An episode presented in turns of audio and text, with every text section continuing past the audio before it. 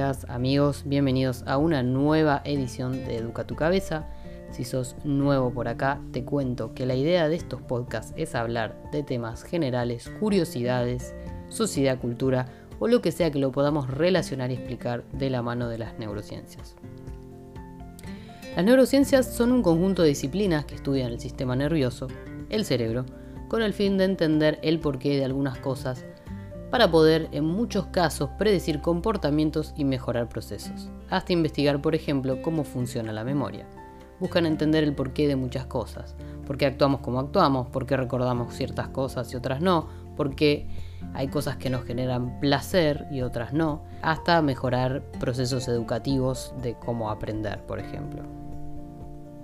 El capítulo de hoy se va a tratar de cómo cambiar la forma en que nos sentimos o nos estamos sintiendo simplemente modificando nuestra postura, o sea, nuestra fisiología. Las emociones las experimentamos de formas muy personales. Generalmente no somos conscientes, pero las manifestamos en las expresiones del rostro, en las posturas corporales, en estados mentales específicos. Las emociones influyen en nuestro estado de ánimo, en la motivación, en nuestro carácter y conducta. A nivel neurológico provocan reacciones fisiológicas relacionadas con hormonas como el cortisol y la noradrenalina. Y con neurotransmisores como la dopamina y serotonina que alteran nuestro apetito, nuestro sueño y la capacidad de concentración. Un neurocientífico llamado Antonio Damasio postuló que las respuestas del cuerpo son más importantes que cualquier interpretación de las emociones. Su argumento es que los cambios en el cuerpo que acompañan a las emociones pueden alterar la experiencia. Es decir, que así como nuestro estado de ánimo afecta nuestra postura, una mala postura alteraría nuestro estado de ánimo.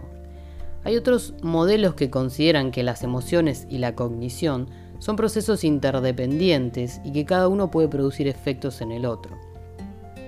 Lo que queda en claro es que hay una comunicación directa y bidireccional entre el cerebro y el resto del organismo. Como lo que hablábamos en el podcast de las películas de terror, ¿no? Cómo el miedo altera nuestro ritmo cardíaco y respiración. Bueno, se identificó una correspondencia entre las emociones y la actividad de diversas partes del cerebro. ¿Y quién aparece acá? ¿Se acuerdan? La bendita amígdala cerebral, la que tenía que ver con el miedo y el estrés. En estudios sobre resiliencia, la resiliencia es la capacidad de, de alguna manera, como recuperarse de situaciones eh, que para nosotros han representado algún tipo de trauma y estrés y em, tomar eso que nos pasó y usarlo como algo positivo en nuestra vida, como para así decirlo, ¿no? Recuperarse de una forma positiva con eso que nos pasó.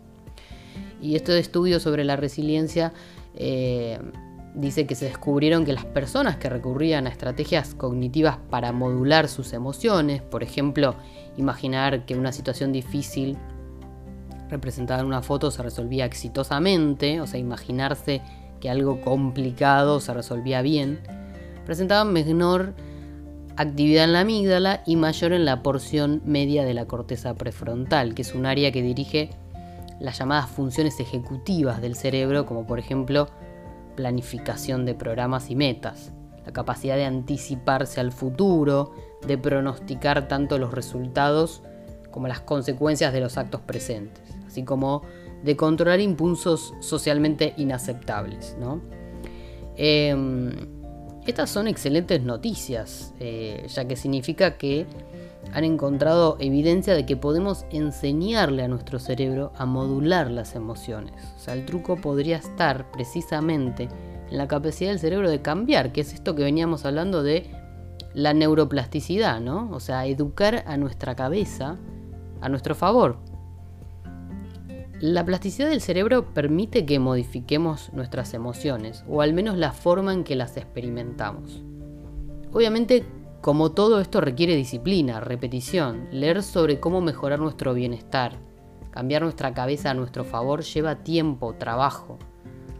¿O acaso cuando vos empezás el gimnasio ya te volvés a tu casa con los músculos que, que imaginás o que querés? ¿O hacer un día de dieta te cambia físicamente? No, la repetición del acto es lo que lleva al cambio. La gente que es exitosa en lo que hace siempre repite un mismo patrón que es la disciplina, la obsesión de la repetición de algo, porque repetir una y otra vez hace que el cerebro lo internalice. Se crean nuevas redes neuronales que le dan lugar en nuestro cerebro justamente a eso que estamos repitiendo porque estamos intentando aprender, internalizar, hasta que después se vuelve parte de nuestro cerebro porque le dimos ese lugarcito y ya no estamos pensando en cómo hacerlo porque ya es algo internalizado, es como es como el hábito, siempre hago, digo el ejemplo del hábito de que vos te levantás y lo primero que haces generalmente es lavarte los dientes, cepillarte los dientes, pero vos no estás pensando en cómo hacerlo y tampoco estás pensando que tenés que hacerlo, simplemente lo haces. Bueno, el acto de la repetición es lo que lleva al éxito. Entonces, ¿querés cambiar cómo te sentís en dos minutos? ¿Escuchaste hablar de las power positions o de las posturas de poder? ¿O de simplemente los cuatro químicos naturales en nuestro cuerpo? Las power positions tienen que ver más con temas posturales, ¿no? De que cuando uno por ahí se encuentra deprimido o con pensamientos negativos o con que no se siente bien, sensaciones de ansiedad que se manifiestan de distintas formas a nivel físico. Uno cuando está ansioso hay distintas formas de sentirse, pero generalmente hay como una incomodidad interna que tiene uno que nada lo colma y no sabe qué es. ¿No te pasa que a veces te sentís mal y no sabes por qué? Bueno, si quieres cambiar la química del cerebro para sentirte mejor, simplemente dicen que haciendo la postura de Superman, ¿no? De que es como tirar los hombros para atrás, sacar pecho, como levantar la cabeza, ¿no? Respirar profundo. Dice que en dos minutos cambia la química del cerebro. Pero cuando hablamos de química del cerebro, ¿a qué nos referimos? No? Justamente existen cuatro químicos naturales en nuestro cuerpo que suelen ser definidos como lo que vendría a ser el cuarteto de la felicidad, ¿no? que son la endorfina, la serotonina, dopamina y oxitocina. Hay una investigadora llamada Loretta Browning, autora del libro Habits of a Happy Brain, o sea, hábitos de un cerebro feliz, en donde explica que cuando tu cerebro emite uno de estos químicos te sentís bien. Cada uno de estos químicos cumple una función característica para lo que hace a la felicidad. Por ejemplo, las endorfinas son consideradas como la morfina del cuerpo, un analgésico natural. Así que hábitos como bailar, cantar o trabajar en equipo son actividades que también potencian y propician lo que es la unión social y la tolerancia al dolor a través de un aumento de las endorfinas. La serotonina, por ejemplo, fluye cuando te sentís importante, el sentimiento de soledad o incluso eh, la depresión son respuestas químicas a su ausencia. Entonces una estrategia simple para aumentar el nivel de serotonina es pensar en recuerdos felices. La falta de la misma vendría a ser como los, por ejemplo, una alegoría muy nerd es eh, en la película Harry Potter, los dementores, que son estos bichos negros que vuelan y vendrían como a absorberle la felicidad a Harry. Em, bueno, justamente cuando a él lo entrenaban para luchar contra ellos, le hacían pensar en un recuerdo fuertemente feliz. Y eso hacía que se alejaran. Sumado después, ¿no? Al chocolate que, que, le daban a Harry, que el chocolate, bueno, o sea, científicamente está comprobado que sentir el sabor del chocolate derritiéndose en la boca hace que el cerebro produzca endorfinas que dan sensación de bienestar al cuerpo y estimulan la alegría y la felicidad. O sea, todo tiene lógica, ¿ven? O sea, nada es porque sí. Por lo menos en las películas uno a veces piensa que los datos son truchos y no. O sea, tienen una lógica. Eh, también bueno exponerse a la luz del sol, recibir masajes y hacer ejercicio físico aeróbico como correr y andar en bicicleta. Todo esto propicia a el aumento en la serotonina. Ven qué fácil es cambiar de estado de ánimo, ¿no? Usar también la química del cerebro a nuestro favor. La dopamina suele ser descrita como la responsable de sentimientos como el amor y la lujuria, pero también se la tacha de ser responsable de ciertas adicciones. Por eso se dice que es como la mediadora del placer. Después en otros estudios en realidad se vio que tenía que ver más con la motivación y la relación de lo que es costo-beneficio. Este químico se dispara tanto cuando uno da el primer paso rumbo a un objetivo como cuando lo cumple.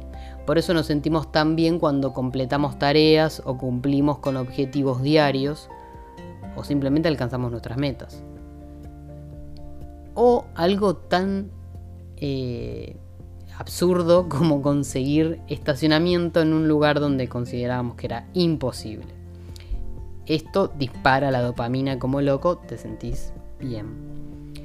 Pero bueno, la mejor forma de elevar la dopamina entonces es establecer objetivos a corto plazo o dividir en pequeñas metas aquellos objetivos que son a largo plazo y celebrarlos cuando uno los cumple. Por eso siempre yo doy el ejemplo también de hacer la cama como lo primero que hagas en el día, ¿no? Porque ese primero pequeño objetivo de, que uno tiene cuando se levanta va a determinar cómo va a ser tu día productivo eh, cuando ya cumpliste un pequeño objetivo. Entonces, hace la cama ni bien te levantes y el cerebro va a tachar de la lista esa simple tarea, se va a sentir bien, se va a sentir productivo, como va a interpretar, bueno, hoy vamos a tener un día productivo porque ya hice mi primer tarea del día y eso va a condicionar tu día eh, de productividad. Y después tenemos a la oxitocina, eh, que particularmente es una... Me gusta mucho la oxitocina porque creo que es el rockstar de, de las distintas químicas y hormonas de la felicidad. La oxitocina está relacionada al desarrollo de los comportamientos maternales y apegos. Suele ser apodada como la hormona de los vínculos emocionales y la hormona del abrazo.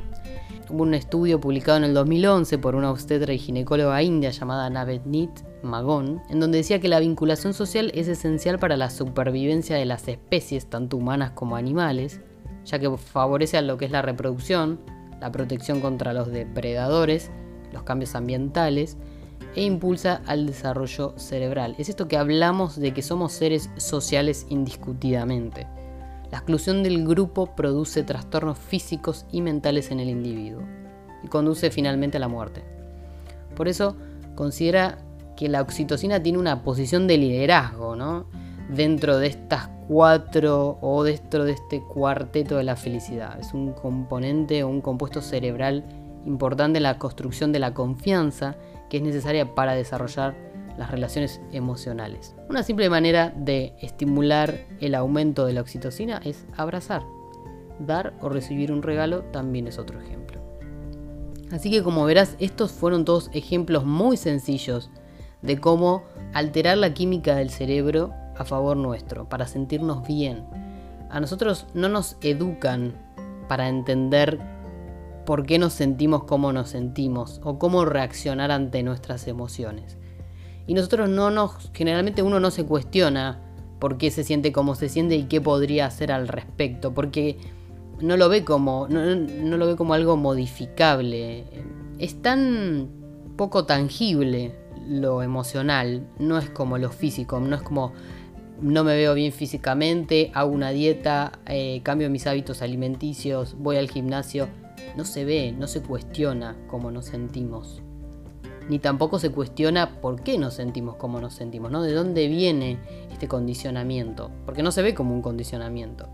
Entonces, la idea de estos podcasts es esto, educar, educarnos a que siempre podemos modificar nuestros estados de ánimo para llevarlos a todos los aspectos de nuestra vida. Tanto a esas metas que queremos alcanzar, pero tenemos esos pensamientos condicionantes, como simplemente a cambiar nuestras conductas para cambiar también cómo nos sentimos. Hay días que nos sentimos tristes, sobre todo en estos días eh, en donde hace más de 100 días que estamos encerrados y eh, estamos alejados de nuestros seres queridos y como verán la importancia del abrazo que hoy no se puede dar afecta a la química de nuestro cerebro un 100% y si se ve afectada, nos vemos afectados nosotros en cómo nos sentimos. Pero bueno, lo positivo de todo es vos tenés las herramientas a mano para sentirte mejor. Es simplemente un cambio en un acto. Hacer un acto físico para cambiar tu cabeza. Y bueno, ahí se ven los resultados. Así que bueno, amigos, amigas, ya saben, si te querés, si te sentir mejor, hace algo eh, que cambie tu fisiología.